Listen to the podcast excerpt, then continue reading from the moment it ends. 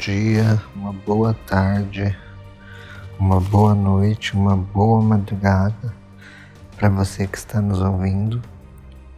Mais uma vez aqui no podcast Classe Bíblica. E agora nós estamos com um quadro novo. E aqui nós vamos fazer um, um trimestre novo, que nós vamos abranger janeiro, fevereiro e março de 2021. Uma lição muito boa muito interessante. Eu espero que vocês estejam aqui comigo nessa jornada que nós vamos estudar é, lição capítulo por capítulo, tema por tema, envolvendo o livro de Isaías. É um dos métodos de estudo bíblico que eu mais acho interessante. É, nós aprendemos no curso de teologia que existem quatro métodos de estudo bíblico e dos quatro métodos, que é o temático, o de livro, o outro que é o ano bíblico e o biográfico. Desses quatro temas, o que eu mais acho interessante é o livro. Você pegar o livro e estudar é, minuciosamente cada livro. Então, nós começaremos pelo livro de Isaías, que dentro do contexto judaico nós chamamos de Bíblia hebraica o Primeiro Testamento e não de Antigo Testamento, né? porque Antigo dá uma ideia de que toda uma cultura judaica foi jogada para fora, foi abandonada e não temos essa visão. Então, Primeiro Testamento, Segundo Testamento, e isso já está entrando na academia e referência ao Primeiro Testamento, a Bíblia hebraica, que é como os judeus, nós judeus referimos a, a esse livro, Isaías. Isaías é considerado um dos profetas posteriores. Existem dois tipos de profetas na Tanakh, que é o Primeiro Testamento para os cristãos a Tanakh, é, que é Torá, Ketuvim e os escritos, é uma abreviação, né? Ela contém os livros dos profetas anteriores, que vai de Josué a a segunda rei, se eu não me engano, e os profetas posteriores, que é Isaías, os doze, Isaías, Jeremias, Ezequiel, é, Lamentações, Daniel e os doze, apesar que Lamentações e Jeremias são um só, e os doze são considerados um só também dentro desse bloco. E o autor dessa lição é o Dr. Reagan. Ele é um, um teólogo, catedrático da Universidade de Hendrix em línguas hebraicas, semíticas, formado pela Universidade de Berkeley, na Califórnia. Inclusive tem um livro dele, dois livros dele bem interessantes que eu recomendo, que é um que chama Autor Call, que ele vai trabalhar sobre a expiação em Levítico 16, e o outro chama Don't Be Afraid of Judgment é um resumo assim mais didático de autor Cal. O Don't Be Afraid of Judgment, ele tem em espanhol, para aqueles que não sabem inglês, que é, é, seria Sim Temor ao Juízo, que ele vai tratar da questão, vai explicar a questão do juízo investigativo, as profecias de Daniel 7, 8, as três mensagens angélicas, é um livro bem interessante.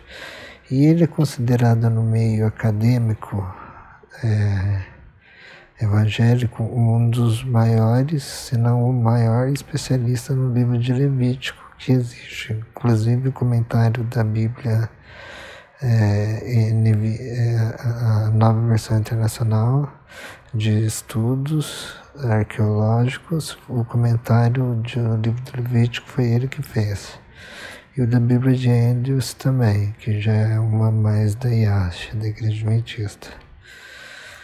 Então, Isaías, o consolo para o povo de Deus. É interessante que a lição número 1 um vem falando de uma crise de identidade. Ela vai trabalhar o capítulo 1 E o capítulo 5, mais assim, se nós pudermos resumir é, mais sucintamente, o capítulo 1 e capítulo 5. Eu queria que vocês lessem, nós vamos tentar ler alguns versos. O capítulo 1, Deus faz um, uma advertência, um chamamento, uma, um retrato sobre a condição espiritual do povo de Israel. Vamos lembrar muito bem aqui: Israel é mencionado em Isaías, apesar de ser Judá, o povo para que Isaías fala, mas Israel aqui ele tem três diferença, tem três significados, como o Dr. Jacques Ducan vai apontar. Ele vai, ele tem o significado de Sião, ele tem o significado do remanescente, o resto, e tem o significado do servo, sofredor. Israel funciona nesses três tipos no livro de Isaías. E, e Deus tinha um plano, como diz, vocês podem pegar o comentário bíblico adventista número 4 e ler o primeiro artigo, que é muito interessante, para falar sobre o plano que Deus tinha para o povo de Deus dentro do contexto da aliança. Então é muito importante entender a questão, primeiramente, do pacto, da aliança, para entendermos o capítulo 1 dos aspectos literários e o aspecto da estrutura narrativa do capítulo 1 do livro de Isaías. O capítulo, a aliança, quando Deus faz uma aliança, quando você pega os tratados de aliança dos antigos povos é, do Oriente Médio, você descobre que eram feitas, é, eram conclamadas testemunhas para essas alianças. É, os deuses geralmente eram chamados de testemunhas para serem testemunhas das alianças. E o padrão bíblico de, do, do tu como a Bíblia nós sabemos foi escrito em um contexto diferente do nosso, numa linguagem, um pensamento diferente do nosso. Para nós termos uma compreensão melhor do texto, nós devemos pensar dentro do contexto e da mentalidade que ele foi escrito. Então, nós vemos aqui em Isaías capítulo 1, que ele pediu que vocês abrissem vossas Bíblias em Isaías 1, eu estou usando a versão, a nova versão internacional, que diz assim: Visão de Isaías, filho de Amós, visão que Isaías, filho de Amós, teve a respeito de Judá e Jerusalém durante os reinados de Uzias, Jotão, Acás e Ezequias, reis de Judá. Então aqui no, no primeiro verso já identifica quem é o profeta e para quem foi os destinatários da mensagem dele. Para quem for o público original que deveria ler o livro de Isaías. Então, Isaías, a identificação comum dos livros da Bíblia hebraica, é referente aos, ao background do profeta, filho de Amós, que teve, e nós sabemos, nós vamos sabendo mais pela narrativa do livro, que ele era de uma linhagem real, Isaías, ele te, e a respeito de Judá. Então, são a visão que já Isaías teve a respeito de Judá não foi a respeito de Israel barra Reino do Norte, em contraste com Israel barra do Reino do Sul, quando Israel é referido aqui muitas vezes Jacó, em hebraico Yaakov, é referido no texto, significa todo o Israel, todo o Israel conjunto nos planos de Deus, não essa divisão que teve após a morte de Salomão com Roboão e Jeroboão. Mas, em, em termos práticos, a visão era a respeito do reino de Judá e Jerusalém. Então, era do reino sul, que durante, aí durante os reinados de quatro reis. Então, Isaías começa o seu chamado, que nós vamos ver lá no capítulo 6, o início do, do, do chamado profético de Isaías.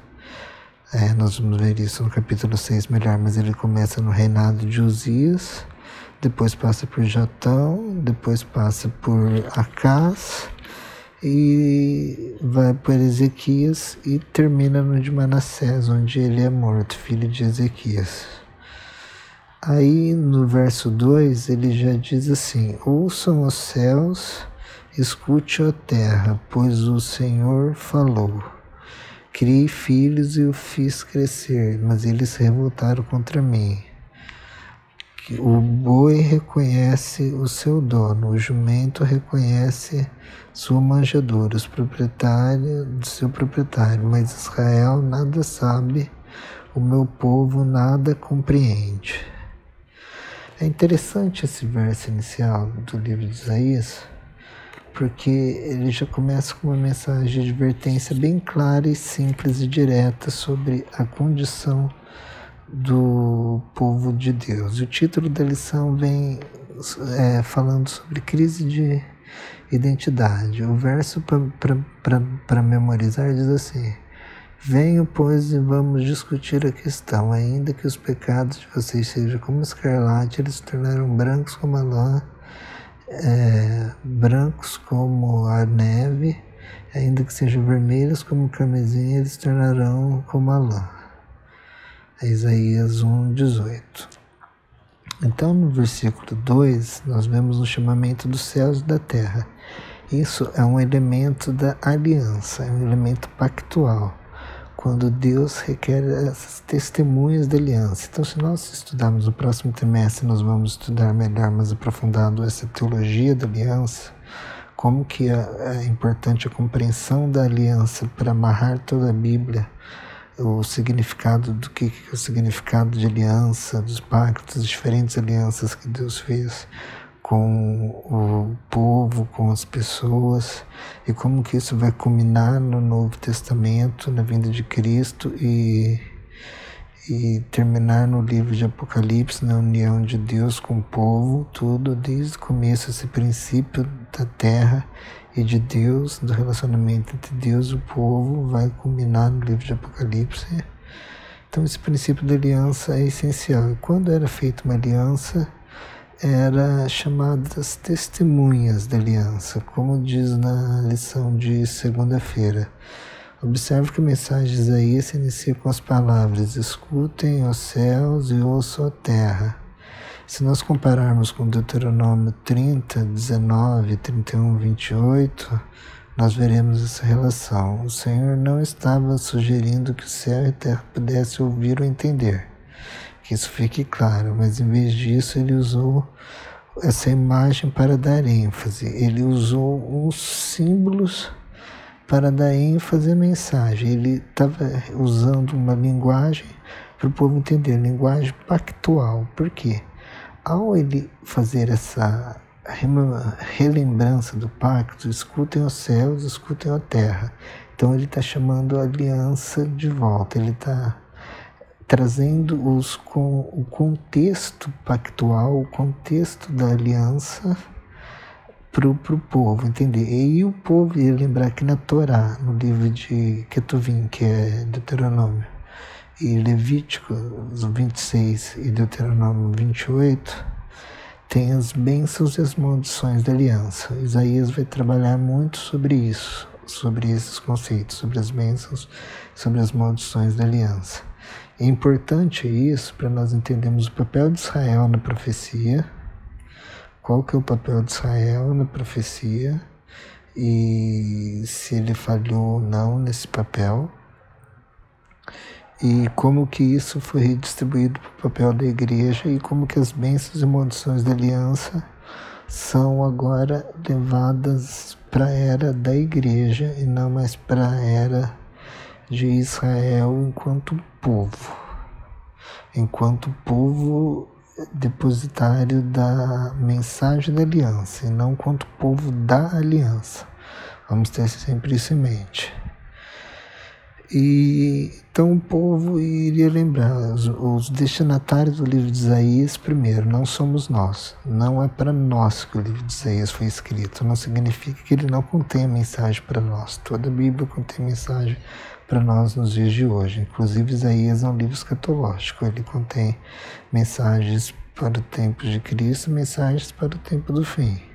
Só que Isaías foi escrito primeiramente, nós devemos entender o público para que um livro é escrito. Então foi escrito para o povo de Judá na época desses quatro reis.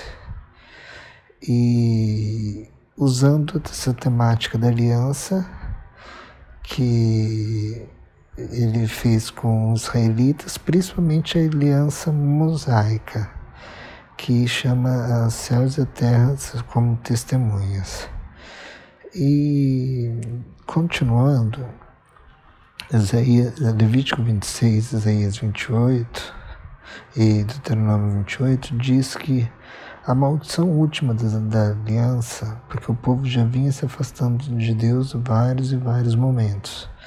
E a maldição última da aliança já havia havendo uma crise de identidade. Então o povo perdeu a noção de quem era Deus. Condição espiritual, eles não conheciam, mas era mais Deus. No capítulo 1, Deus faz um retrato da religião puramente formalista, uma religião baseada em formas, aquela religião que nós vemos muito nos dias de hoje, uma religião sem vida, uma religião que é baseada no que você dá na troca, na barganha com Deus e não no relacionamento com Deus. Você não vai para ver Deus, mas você vai para receber de Deus, Deus como cheque pré-datado, Deus como algo que tem que sempre estar tá dando alguma coisa para você, e não Deus Salvador, Redentor e Libertador do mundo e do povo. Então Israel, Judá perdeu a noção de quem eles eram, tiveram uma crise de identidade. E Deus retoma a aliança. Primeiro, para lembrar o que? Aliança com Moisés, aliança mosaica, fala que Deus é o Pai Israel são filhos, são a nação dele. Eles têm um propósito e uma missão na terra. Então vamos lembrar isso: um propósito e uma missão. E a segunda é as bênçãos que poderia ter que estão listadas lá em Levítico 26, Deuteronômio 29, e as maldições que poderiam ter, que a maldição última era o exílio, e esse é o descanso sabático da terra de 70 anos, isso Jeremias depois vai enfatizar mais, mas Isaías já começa a enfatizar isso, o exílio em Babilônia. Inclusive, o livro de Isaías já é o único livro que usa a palavra Messiah para um gentil, para uma pessoa que não é referente ao Messiah verdadeiro. Messiah é traduzido para o grego da Christos, traduzido para o português da Cristo, que é o ungido, ungido de Deus. Então, é referente a um pagão, uma pessoa que não o próprio Cristo, o Messias, que é Ciro. E fala que Ciro que vai libertar eles do exílio. Então, já, já Deus já dá um spoiler, vamos dizer assim, falando que eles vão para o exílio, mas que ainda tem chance deles evitarem esse exílio ou ser mais atenuante essa forma de descanso da terra. Por quê? Porque a ênfase dos profetas às vezes as pessoas passam despercebido isso. Deus estava preocupado com a adoração correta, Deus estava preocupado com sacrifícios corretos, mas a ênfase maior dos profetas é na justiça social, é no aspecto social do povo, no aspecto como eles tratavam os órfãos, como eles tratavam as viúvas, como eles tratavam os oprimidos, se eles eram opressores ou não, nessa prática da religião bíblica. E eles estavam totalmente voltados como as nações pagãs estavam oprimindo o povo, oprimindo o órfão, oprimindo a viúva, oprimindo os marginalizados, os mais pobres, os mais fracos. Então estava uma sociedade opressora. Então nisso, quando a opressão atinge um grau máximo, Deus entra e remove o povo da terra